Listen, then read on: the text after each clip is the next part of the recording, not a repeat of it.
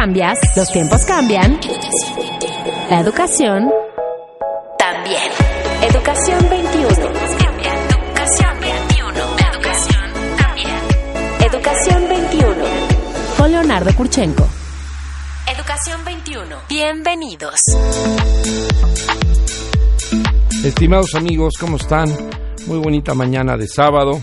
Me da mucho gusto estar con ustedes aquí compartiendo los micrófonos. Y el tema de hoy eh, lleva por título la importancia de una buena orientación vocacional en el mundo actual. Soy Pedro Landaverde, como ya se habrán dado cuenta, estoy en ausencia de Leonardo Kurchenko, a quien le mandamos un afectuoso saludo y seguramente lo tendrán ustedes aquí para la semana entrante. Hablar de la orientación vocacional en este país es un tema realmente importante y trascendente el que los países tengan un equilibrio en cuanto a las profesiones que se están desarrollando, que se están desempeñando. No puede ser posible que tengamos un país donde a lo mejor hay más ingenieros que médicos o contadores o que abogados. Entonces, en ese tema es interesante ver un poco las estadísticas y vamos a ver ahí muchas cosas de la consecuencia de la buena o de la mala orientación vocacional. También vamos a analizar en este programa el papel del orientador. No cabe duda que atrás de, lo que el alumno escogió, que el alumno seleccionó, está un orientador vocacional, alguien que lo acompañó, alguien que le dijo para qué era bueno, para qué no era bueno. Se hicieron diferentes tests, diferentes pruebas psicológicas y también de orientación vocacional para ver para qué era bueno este muchacho. Otro de los temas que compartiremos el día de hoy es a qué edad se debe de empezar la orientación vocacional. Estaremos viendo qué pasa a través del mundo. Hay países en el mundo donde ustedes saben muy bien, se inicia hasta después de, eh, secundaria pero hay otros países en el mundo donde se inicia eh, desde secundaria e inclusive algunos modelos y programas que lo permitan hacer eh, desde primaria, como es el caso de Finlandia tendremos que también tomar en cuenta que hoy en día la UNAM qué capacidad tiene, a cuántos alumnos puede recibir. Pero algo muy interesante con relación a la orientación vocacional es que solamente 84, eh, la, la, UNAM ofrece 84 carreras, de las cuales 15 concentran un alto porcentaje. Entonces hay muchísimas carreras que no están siendo tomadas en cuenta. Y aquí es donde nosotros tenemos que considerar que el papel del orientador vocacional es fundamental. Eh, algo muy particular también es conocer las nuevas carreras que se están generando hay carreras tradicionales, pero el entorno social, el desarrollo, em, como se está moviendo la sociedad, los jóvenes están demandando otro tipo de carreras. Entonces, con los especialistas aquí reunidos, vamos a poder compartir exactamente desde su perspectiva, desde su vista, cuáles son las carreras que están demandando. Tengo que casar este tema también con aspectos económicos y para ello nosotros recordaremos que las tres fuentes primordiales de ingresos económicos para nuestro país eran las remesas, el petróleo y el turismo. He invitado también a un especialista en temas de la industria de la hospitalidad, del turismo, porque me parece que en ese ámbito hay mucho, mucho que hacer. Ya nos lo platicará el especialista. Pues miren, para abrir boca y discutir este tema tan interesante, eh, tenemos aquí en la mesa con invitados a, Antonio de la Rosa, el licenciado Antonio de la Rosa, quien es coordinador de bachillerato en el Colegio Miraflores y es el encargado de la relación con las universidades. Muy buenos días, Antonio. Muy buenos días, muchas gracias. Qué gusto que estés aquí con nosotros. También nos hace favor de acompañarnos la licenciada María Eugenia Domínguez. Ella es orientadora vocacional del Instituto de Humanidades y Ciencias, normalmente conocido como INUMIC. Bienvenida, Maru.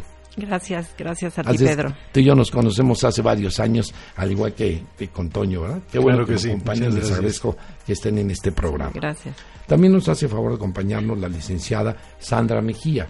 Ella es coordinadora de orientación vocacional de la escuela Tomás Alva Edison. Bienvenida. Muchas gracias por la invitación. Qué bueno que estás aquí.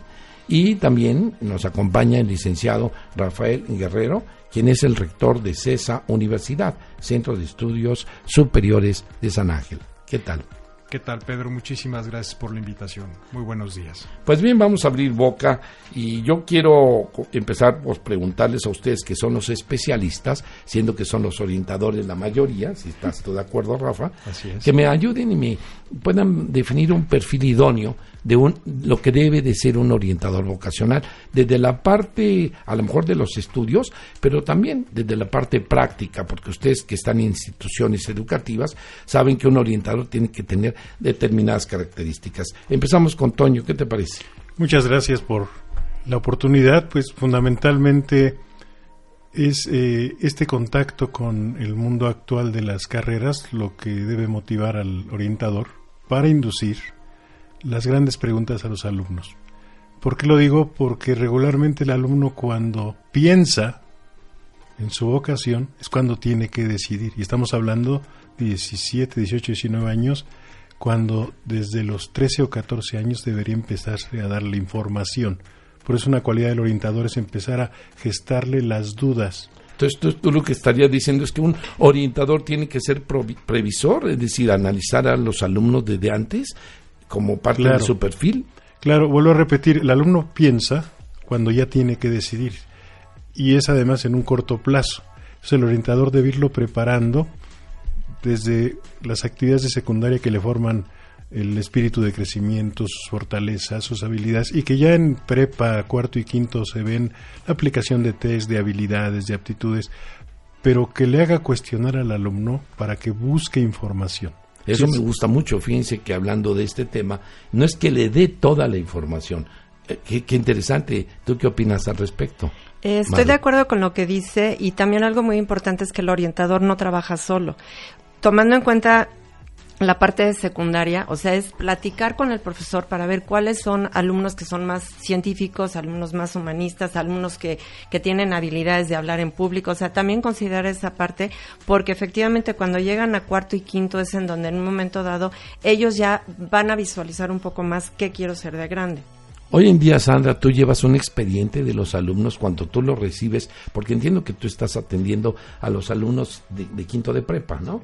pero cuando tú recibes un alumno en prepa, ¿llevas un expediente con sus antecedentes y sus cualidades y esto? De hecho, llevamos un historial al transcurso de toda la escuela, entonces vamos pasando la información desde preescolar y pues obviamente esperamos que se queden hasta sexto de prepa. Toda esa información va pasando y la orientación vocacional empieza desde la historia familiar. Nosotros vamos decidiendo qué queremos, desde qué jugamos. O sea, la verdad desde nuestros sueños, desde que somos niños. Y obviamente son nuestros talentos y lo que van fomentando en casa lo que es importante. Nosotros llevamos en quinto año, sí desmenuzamos un poquito más el proceso, pero puedo decir que lo empezamos desde, pues desde toda la vida. Este proceso se da desde casa, de modo individual, no es, no es una decisión solos. La verdad es que también el factor económico es importante y eso se tiene que hablar en casa. Entonces, entonces entiendo que la familia es un factor determinante en todo este asunto, porque pues, además, ¿tú a qué jugabas cuando eras chiquita? ¿Sí? ¿A poco jugabas a ser orientadora vocacional? No, pero sí era maestra, entonces... ¿Ah, sí jugabas algo tenías que Algo era, este... Y bueno, esta capacidad de escuchar la tengo desde hace muchos años, entonces creo que hacerte bien en ser psicóloga, pero el orientador vocacional es un acompañante que toma en cuenta de modo integral a la persona. Y eso es desde casa, sus habilidades, sus deseos, sus sueños, la economía. Entonces, tiene que ver muchas cosas. Oye, Rafa, y tú que eres hoy rector de una universidad y que has tenido contacto con muchos orientadores, ¿no? A ti te llegan muchos alumnos, digamos que si hicimos un símil, tú eres el, el empleador, por decir algo. ¿Qué, ¿Qué, le dirías hoy a un orientador? ¿Qué, qué, ¿Cuál le dirías el perfil idóneo desde tu perspectiva en el mundo actual para que un eh, orientador ejerza su profesión? Bueno, yo creo que la labor de un orientador vocacional es, es crítica y, no es una labor fácil. Eh, intervienen muchos factores, como bien apuntaba Sandra, el factor de la familia, pero también están los amigos, están los maestros, está el propio orientador vocacional, las amistades y familiares cercanas al, chico. Entonces hay, hay muchos, muchos factores y, y entonces el, el, rol del orientador se vuelve muy complejo porque además hay que agregarle la gran riqueza o en la diversidad de programas de formación profesional que existen actualmente. Si para nosotros hace 40 años fue difícil tomar esa decisión, hoy con los, para los jóvenes es mucho más difícil por el alto grado de especialización. Eh, es decir, la oferta, ¿no? Es lo que tú quieres la decir. Oferta. Hay una sobreoferta. Hoy en día la UNAM maneja 122 carreras, imagínense ustedes, ¿no? Y entonces yo, yo, siguiendo un poquito con lo que decía Sandra, me llama mucho la atención. Ella habla de la familia, ella habla del entorno, y hoy ustedes tienen, muchas universidades les ha dado por organizar cursos de verano. Y estos cursos de verano desde chiquitines, este, ustedes han tenido una experiencia reciente con en el curso de verano. ¿Qué encuentran ahí en su escuela? Bueno, es, ha sido una, una experiencia muy rica, es una Hace 19 años iniciamos con el curso de verano eh, para programas para niños y jóvenes en, cocina y en pastelería. Y, la realidad es que ha sido un semillero. ¿Van a cocinar desde chiquitos? Desde chiquitos, desde los seis años. Seis años. ¿Y, tú qué opinas, Sandra, como orientadora? ¿Esto impactará después en la decisión? O Maru, ¿tú qué opinas al respecto? Yo creo que sí, porque muchas veces, eh, o sea, lo que haces de chiquito, como decía Sandra, lo que te apasiona y lo que vas conociendo es, la, es lo que puedes llegar a ser más adelante. El hecho de que un niño se ponga a jugar en la cocina, ¿le gustará o no le gustará? Tal vez no se dedique a ser un chef, pero tal vez sí le va a ser este algo que va a desarrollar para otras habilidades, ¿no? Pero yo creo que desde niño el meterte eh, en esa actividad y es más cambiando un poco, pero en la misma línea, eh, el sentido es y tú lo comentaste alguna vez en tu libro, o sea, vive la experiencia, vete a un despacho de abogados y ve ah, si es lo que te gusta. haz la prueba del tío, ¿te acuerdas que le llamé? Y si no tienes un tío, te lo inventas. Sí, y si tienes oportunidad de entrar a un quirófano, que no es tan fácil porque tienes un tío médico, pues aprovechar esa oportunidad. Son experiencias que te van a decir si eres o no para eso. Oye, ¿y, y tú qué dirías, Antonio? El orientador, su papel hoy en día es un papel muy importante, es un papel de mucha trascendencia. Debe de imponer, pasa mucho esto. Algunos orientadores dicen, no, yo ya tengo muy bien para qué va a ser este niño, este joven, ya lo tengo catalogado, lo vengo siguiendo desde cuarto de prepa, ¿no? Porque miren, las estadísticas nos dicen cosas muy interesantes.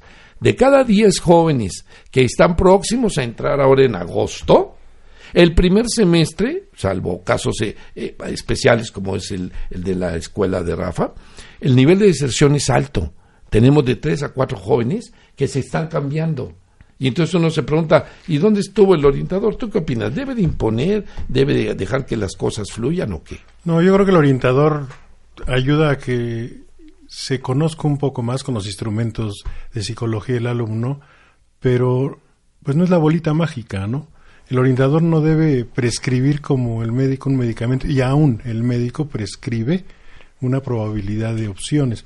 Yo creo que como algunas revistas que he revisado en estos últimos días definen que el alumno es el que tiene que decidir primero el objetivo que quiere en su vida y no estos objetivos de quiero ser feliz o estas panaceas grandes, no, sino cosas de, de mediano plazo que quiero hacer y luego las tres o cuatro carreras que me pueden llevar a este objetivo que tengo para empezar a discriminar. Vuelvo a repetir, el orientador tiene que hacer que el alumno se cuestione y al cuestionarse que se informe y que empiece a establecer una como una jerarquía de, para tomar sus decisiones. Creo que el orientador debe ser un promotor de dudas e informar. Inquietar al alumno, ¿no? Yo les decía hace un momento que en la historia actual pues se tiene dos modelos de orientación vocacional. En Europa, por ejemplo, tenemos muy claro que el orientador te deja hacer libremente y a partir de hacer tú vas descubriendo y puede ser un poquito el ejemplo de lo que ustedes hacen en las cocinas y en la pastelería. El niñito va descubriendo, va encontrando un gusto y dice yo quiero hacer esto. Y en otros países, sobre todo países de América Latina, lo que se ha descubierto, lo que se ha investigado, es que los orientadores te acompañan y te van indicando y te van diciendo por dónde. Realmente el orientador lo que debe hacer es sí cuestionar, a veces la autopercepción del alumno es diferente a la realidad. Y entonces es mostrarle, yo soy, llegan a creer, ay, soy muy bueno en esta materia. Y la realidad es que las pruebas, sus calificaciones, su historia de vida demuestra que no.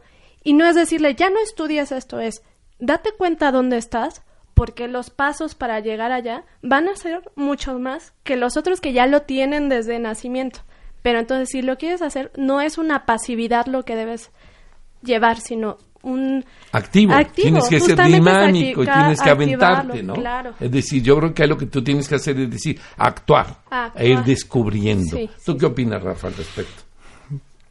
Yo quería retomar lo, lo que el profesor de la Rosa acaba de comentar. Yo siempre les digo a los, a los jóvenes y a los padres de familia, la pregunta no es qué quieres estudiar. Más bien, la pregunta debe ser qué quieres ser.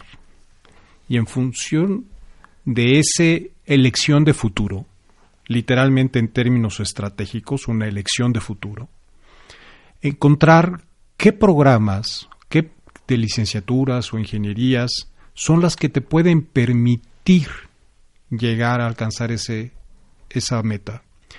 Y después ver qué instituciones son las adecuadas. Porque una institución, cualquiera que sea, para mí es como un trampolín. Si quieres ser un gran clavadista eh, que haga piruetas y competir por las grandes medallas de oro, bueno, pues necesitas una plataforma de alto nivel.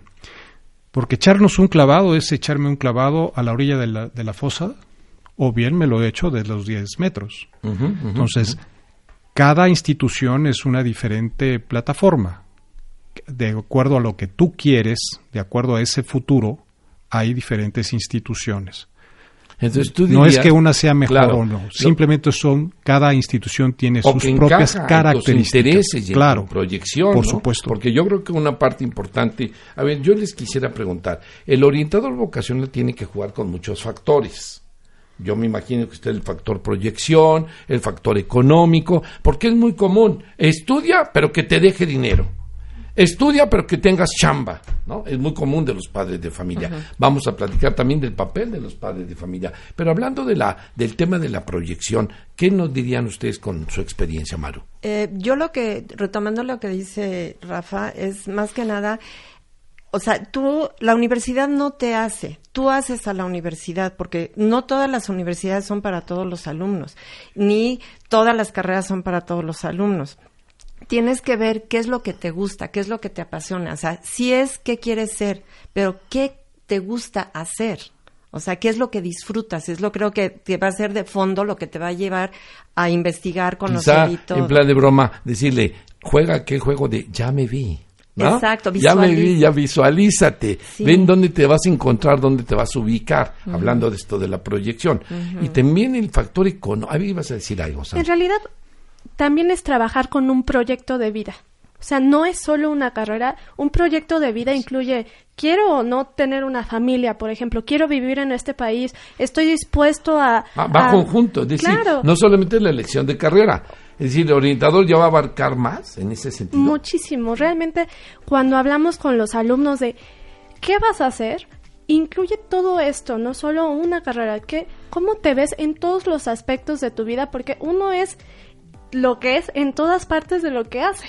Oigan, pues, ¿y tú qué opinas de este de esta amplitud de, chamba del orientador, Toño? Lo, que pasa es que esto de la proyección de vida eh, tiene que ser realista en cuanto a la expectativa de trabajo, ocupación, oficio, del ingreso, pero también algo interesante, eh, retomando palabras del señor rector del CESA, el licenciado Rafael, esto de las convivencias infantiles lo quiero, lo quiero convertir en una reflexión sobre las proyecciones. El hecho de que instituciones de educación superior y escuelas tecnológicas inviten a convivencias también rompe estereotipos para los papás, porque ven un, caudal de universidades nada más en México hay como 1900 y carreras, hay más de 1200 carreras en México. Es correcto. Entonces, el hecho de empezar a, a conectar con las instituciones de educación superior o media superior tecnológica a los niños rompe ciertos tabúes de los papás con este afán que mm, mi generación por lo menos era que en las familias o estudiabas una profesión o estudiabas una profesión porque si no fracasabas. Y curiosamente, pongo un ejemplo de Estados Unidos porque hay la estadística, un estudiante que termina una ingeniería con cuatro o cinco años y con deudas, de, eh, deudas económicas por su formación, llega a ganar un promedio de 45 a 50 mil dólares al año, mientras que un eh, técnico certificado en soldadura, que es un nivel medio Eso, superior, eso. en cuatro años se está ubicando en 85 Bueno, mil muy bien. dólares. Y usted voy a entender. Vamos a, vamos a continuar con este tema que está muy apasionante porque ahora entraremos a las carreras técnicas, entraremos al ingreso, en fin. Vamos a hacer un, un espacio, un, un breve comercial y en un momento regresamos con ustedes para seguir platicando de este tema tan interesante de la importancia de una buena orientación vocacional y su impacto en el mundo actual. Forma parte del cambio educativo. Escríbenos en Twitter. Arroba educación-21. Regresamos. Pues aquí nuevamente los micrófonos con este tema tan interesante, pero además con personas más interesantes y más agradables y, y que nos están compartiendo una riqueza de experiencias maravillosa, porque además los jóvenes que están escuchándonos, los papás de los jóvenes, yo quiero que aprovechemos también, porque los papás, yo estoy convencido que hoy en día el papá tiene que jugar un papel muy importante, no solamente porque paga, ¿eh? sino porque los consejos, la convivencia, el estar con sus hijos, claro que los papás a veces dicen, yo quiero que tú seas médico. Ahorita Toño nos estaba introduciendo a un tema también que, que hay que reflexionar. Eh, recuerdo aquí un poco que me hace favor de acompañarme en esta mesa Antonio de la Rosa, Sandra Mejía, Rafael Guerrero y Maru Domínguez. Pues vamos a seguir hablando de este tema tan interesante y yo quiero que Toño siga platicándonos el tema de las carreras técnicas, que esa es una cosa que los orientadores por la cultura de este país, no eres licenciado, pareciera que no eres nadie. ¿Qué te pasa, no? Y ustedes creo que tienen un proyecto en profesional asociado. Claro, y hoy ya no solo es la licenciatura, la maestría y el doctorado, ahora a niveles de MBA y de, posgrado, cuando la economía, cuando el espacio de trabajo requiere muchos técnicos. Y recordando algunas reflexiones hasta de, escritores que, que, hacen teatro o hacen reflexiones que parecen filosóficas, eh, a veces no hay que querer ser el primero de los primeros. Dice por ahí un personaje, a ver si recuerdo ahorita el nombre, que deja que los primeros echen la carrera para ser los primeros y tú sé el mejor segundo. ¿En qué sentido? No en el sentido de menosprecio, sino de que hay diferentes roles en la vida productiva, la vida cultural, que exigen diferentes niveles técnicos, ¿no? Entonces también la mira de los papás es orientar a los alumnos a que conozcan cómo hay grandes eh, cauces de vocación en niveles tecnológicos de fábrica de producción que no necesariamente son un menosprecio para el desarrollo de la persona. O sea, no todos podemos ser profesionales de Sí. licenciatura. Y y aquí la, ustedes que tienen experiencia saben muy bien que las instituciones educativas, algunas de ellas, te van segmentando por áreas. Área 1, área 2, área 3, área 4, e inclusive algunos sistemas SH donde están más, más revueltos. Maru, ¿en tu escuela es SH? No, No, es, por áreas también. Ya, Platícame un poco de, de las áreas. ¿Qué hacen con aquellos que quieren arte? Porque me imagino que la gastronomía va a tener mucho de, de arte, ¿no? Algo de, de que te gusta ser muy creativo y muy... ¿Qué, qué me dirías? Bueno, área 4 es Humanidades y Artes, es donde en nuestro caso tenemos muchos chicos que van para actuación, hay muchos músicos. eh, y a eso le estamos dando importancia hoy en día, a Sí, los claro. músicos, ya los... ¿Sí? Yo, bueno, nosotros en la escuela promovemos cualquiera de las áreas y cualquiera de las carreras, o sea, como dice eh, Antonio perdón, Sí. no es menospreciar a, a ninguno y, y este, yo creo que cualquier carrera es tan rica como como tú la quieras hacer y retomando lo de la carrera técnica no es menospreciarla porque por un lado, eh, lo que decía yo antes, o sea, no todos pueden, eh, están preparados para hacer una carrera universitaria. Puede ser muy buen técnico y no, no hay que menospreciarlo. Entonces, ¿por qué forzar? Para mí es una cuestión social la presión de estudiar una carrera. A ver, a ver, a ver, cuéntanos eso. Sí, ¿Por qué una presión social? Porque los papás o a veces los mismos compañeros que tienes que ser universitario, tienes que tener una carrera y por qué no una carrera técnica. Por eso es a lo que me refiero con una ah, cuestión social. Que, dices que más adelante vamos a hablar con los de los papás, pero los mismos papás son los que presionan. ¿Cómo que carrera técnica? Tienes que estudiar una carrera universitaria, tienes que ser ingeniero, tienes que ser médico. ¿Por qué? ¿Tú qué opinas de esto que está compartiendo Maru? Efectivamente, los papás son muy duros en el tema de que si no eres licenciado y una carrera técnica no tiene un peso importante para ellos. Sí, sí son un factor importante. De hecho, en junta con papás que llegamos a tener todos los ciclos escolares, les decimos, a su hijo le sigue importando lo que usted piensa, ¿no? Porque de repente decimos, los adolescentes ya no les importa, claro que les importa y es un momento para acompañarlos. De hecho, va a ser la primera decisión importante de su vida. De aquí van a venir muchísimas. Entonces, es importante darles ese espacio para decidir, porque ¿cómo van a practicar tomar todas esas decisiones? Y yéndonos un poquito a la práctica, del gran número de alumnos que egresan de tu escuela, ¿hay muchos que se van a carreras técnicas? Realmente. ¿O no existe la cultura? No existe la cultura y quiero ser honesta, realmente la educación también es una inversión. Yo creo que si los papás están apostando a una pues a una escuela de calidad como es el caso de todas aquí, pues están pensando que van a continuar así. Entonces, sí entiendo esa visión. Quizás de repente es plantearle, bueno, todavía no estás seguro, prueba, prueba, ve a, a hacer el doctor, el ve con el tío, pero pues sí estamos apostando a que busquen la mejor opción. Yo no Señor rector, ¿usted qué me dice de las carreras técnicas? ¿Ustedes como universidades trabajan en ello o no es un tema para ustedes? Bueno, nosotros tenemos las carreras de técnico superior universitario que les, hemos denominado profesional asociado en eh, desde principios de los años 90, siguiendo el modelo francés que trajo aquí a México la Secretaría de Educación Pública también al inicio de esa década. Y de hecho existen en México las universidades tecnológicas, son universidades públicas que siguen el modelo francés. Y nosotros tenemos estos uh, programas que están de alguna manera insertos formando tronco común con los programas de licenciatura. Y sí, coincido eh, con Maru y con, Sandra, hay un yo, siempre le digo que México padece de licenciatitis.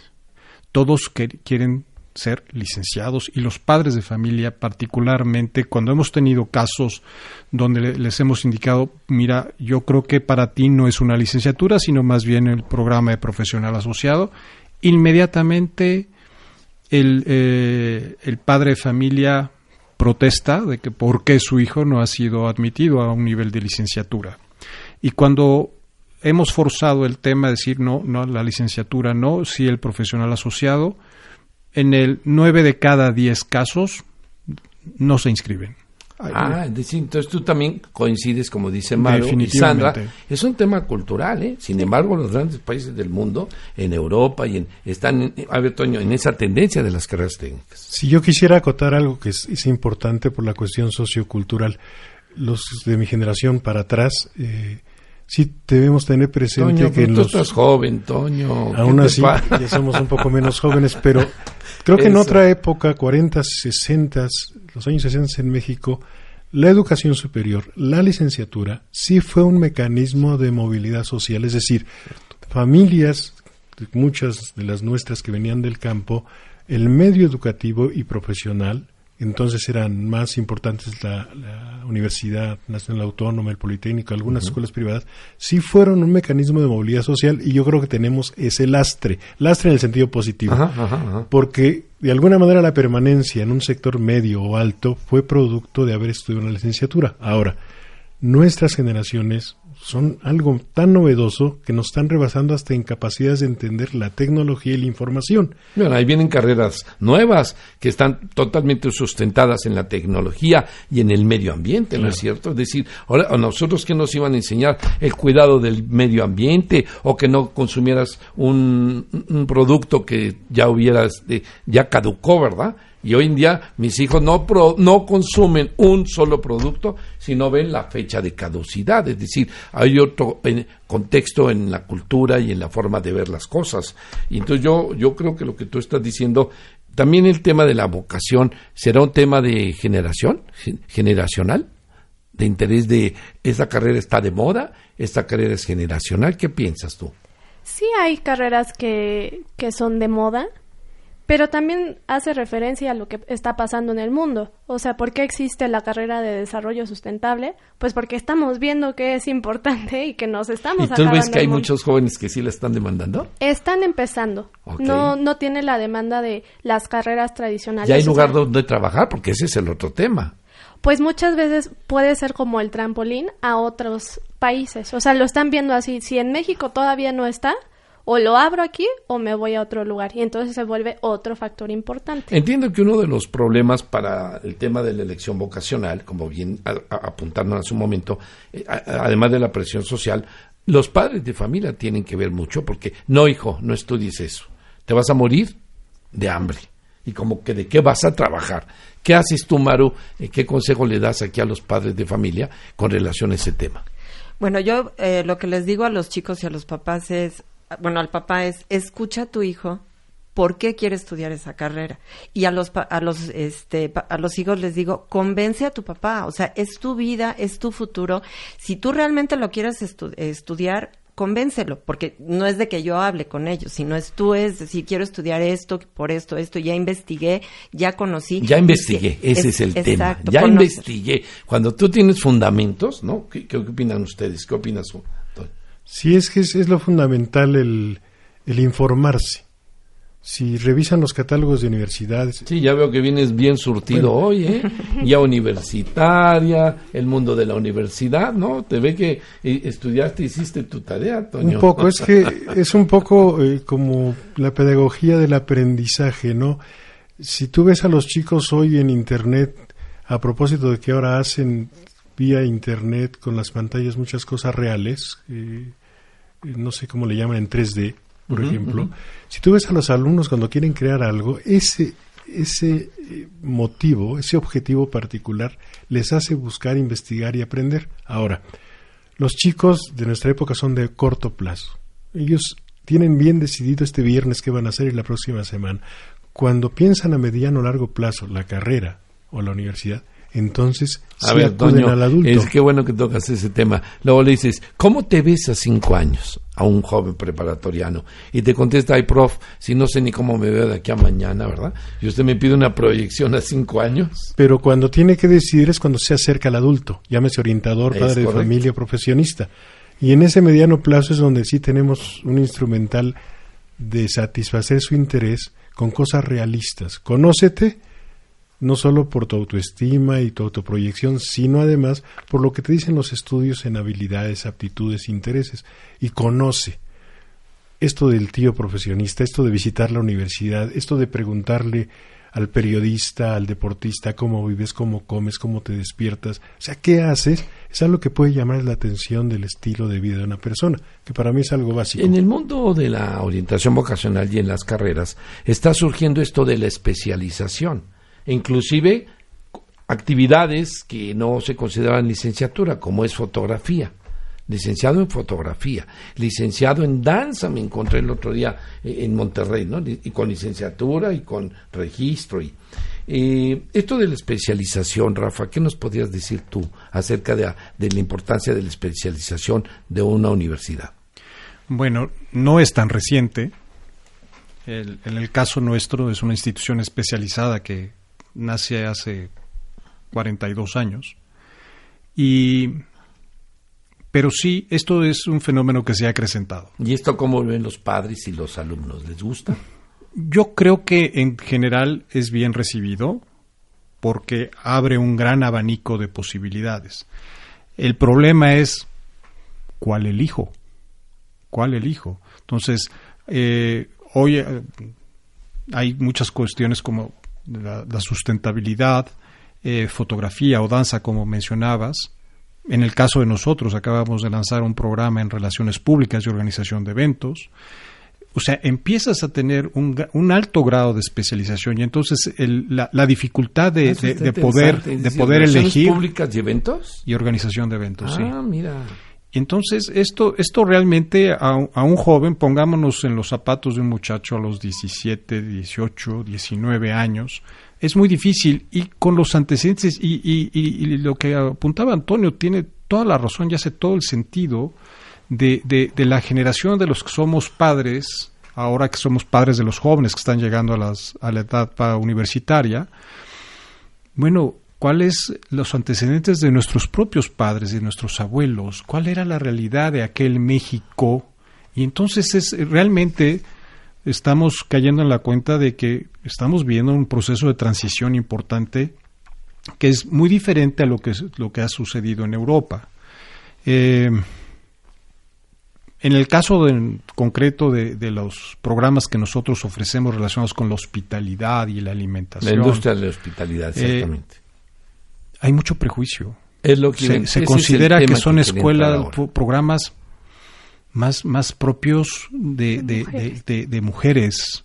Eh, cuando real, la realidad es que el mundo profesional es un mundo de hombres. Claro, y cada vez más con las con mujeres teniendo unos desarrollos eh, extraordinarios. Buscando el ¿eh? equilibrio, la participación de la mujer ha sido realmente y eso, Y eso es fantástico. Así es. Y, y, pero hay muchísimo prejuicio en esto. ¿Qué, dirían ustedes de los prejuicios? Perdón que te interrumpa, Rafa, pero tengo mucho interés en oír a las orientadoras, que ese es un tema que seguramente se enfrentan todos los días. Claro, hay una cuestión de género, ¿no?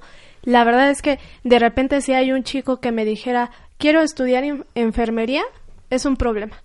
¿Por qué? Porque un hombre no puede estudiar enfermería. O quiero pedagogía, Maru. ¿Qué, te pasa en pedagogía, no? Normalmente como que creen que es de mujeres, ¿no? Sí, bueno, yo cuando estudié en la universidad, ¿qué pasó? Éramos de 100, éramos 90 mujeres.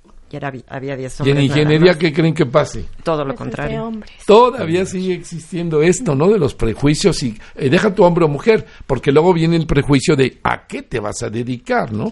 Que seguramente es un tema que ustedes, ¿cómo abordan esto? ¿Tú qué haces ahí, Toño, cuando eh, existe este tema de esa carrera no? Porque pues es que él, es poca cosa para él, ¿no? ¿Qué, le dirías a un padre de familia? Lo que pasa es que eh, hay, hay sectores educativos donde algunos colaboramos que los mismos padres son líderes de empresa del sector público, de sus propios negocios, y traen encarnado de ser líderes, ¿no? Sin embargo, eh, todavía siguen estos estereotipos de los papeles de la mujer y el hombre, ¿no? La mujer, la mujer tiene que poner su expectativa, el querer ser profesional y también equilibrar, que equilibrar en mediano plazo la decisión de ser además de profesional madre de familia, ¿no? Todavía se encasilla un poco más. Yo fíjate que lo vería un poco más, además, en el tema de yo soy médico y me ha costado mucho trabajo, ya está el hospital, ya están las enfermeras, ya están los cuartos, ahora tú tienes que ser médico porque no tienes para dónde, ¿no? Es decir, entiendo el tema de género, pero también el tema de porque yo fui.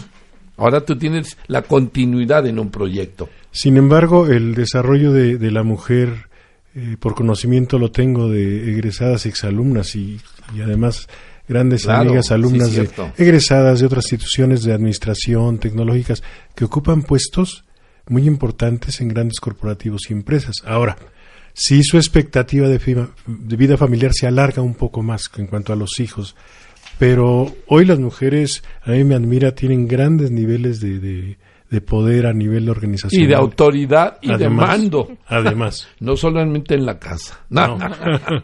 No, considerando este, lo que comentaba eh, Rafa, de que, por ejemplo, se consideraba eh, gastronomía hospitalidad como una carrera de mujeres, si tú te pones a ver, los mejores chefs son hombres. Ya hay muchas más mujeres. Y lo mismo para los modistas. ¿Cómo vas a ser, tu hombre vas a ser un modista? Los mejores modistas son hombres. Entonces, esa parte... Toda la parte textil, ¿no? De ingeniería textil y cómo hago el diseño y Entonces, es cierto, muchos son hombres. Sí, pero no hay que, que tener ese prejuicio. Ninguna carrera, o sea, si eres bueno, no importa si eres hombre o mujer. Y el tema de que está saturada. Es que esa carrera ya está muy saturada. ¿Qué le dirían a un joven? Quizás es encontrar qué puedes aportar nuevo, ¿no? Aquí es una parte muy importante de, de la especialización, es que sí hay carreras saturadas, pero de repente el joven es yo quiero ser músico y además me gusta la ingeniería, entonces ¿cómo puedo mezclar eso, no? De repente ellos dicen, es que si estudio medicina ya nunca voy a volver a bailar en mi vida. Y si haces medicina para los bailarines, o sea, si te vas enfocando a esa parte e integras todo lo que eres. para los bailarines. Justamente bueno, como este hay de todo.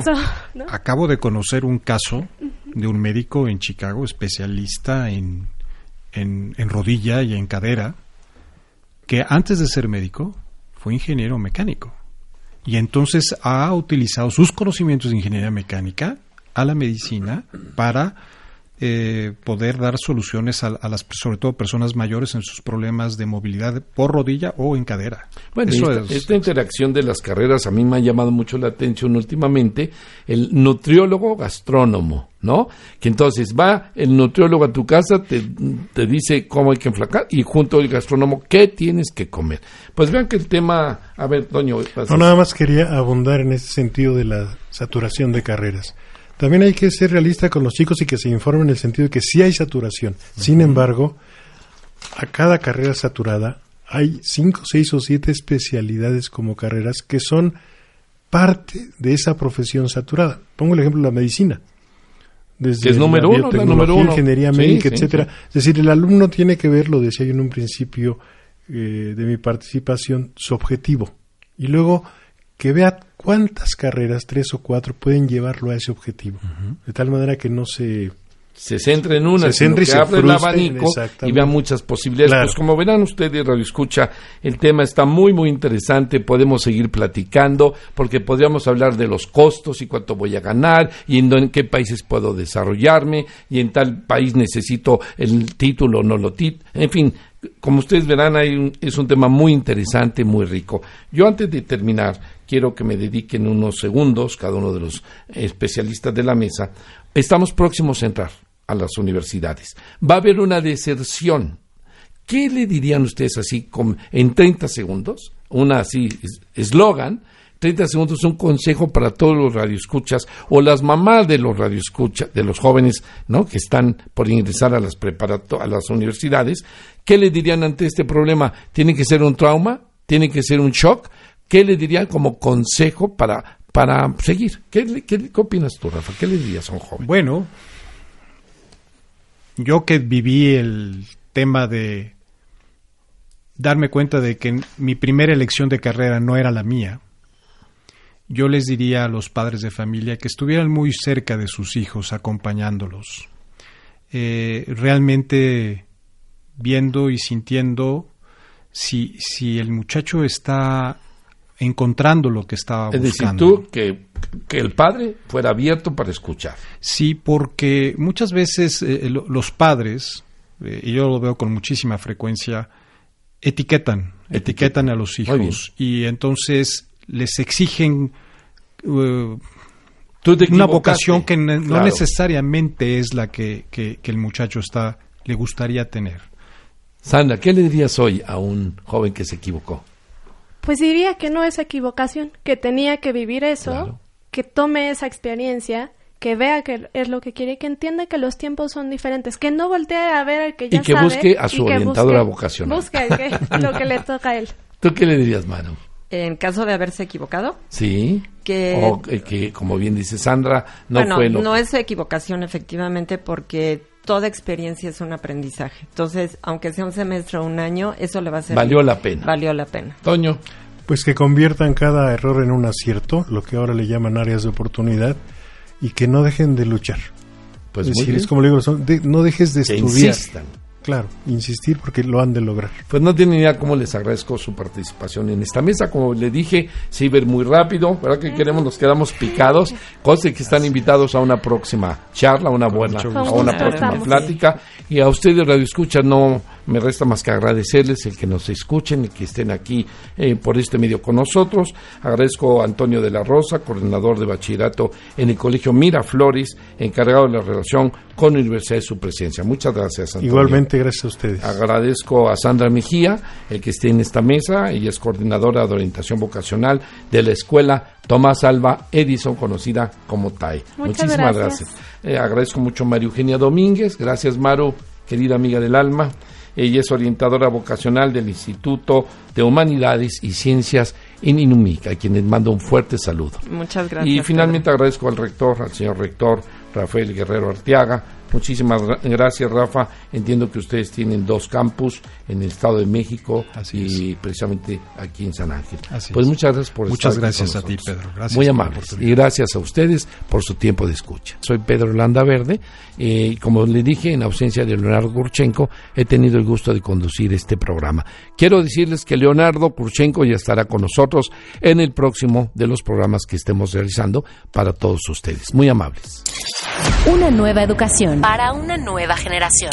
Educación 21 con Leonardo Kurchenko.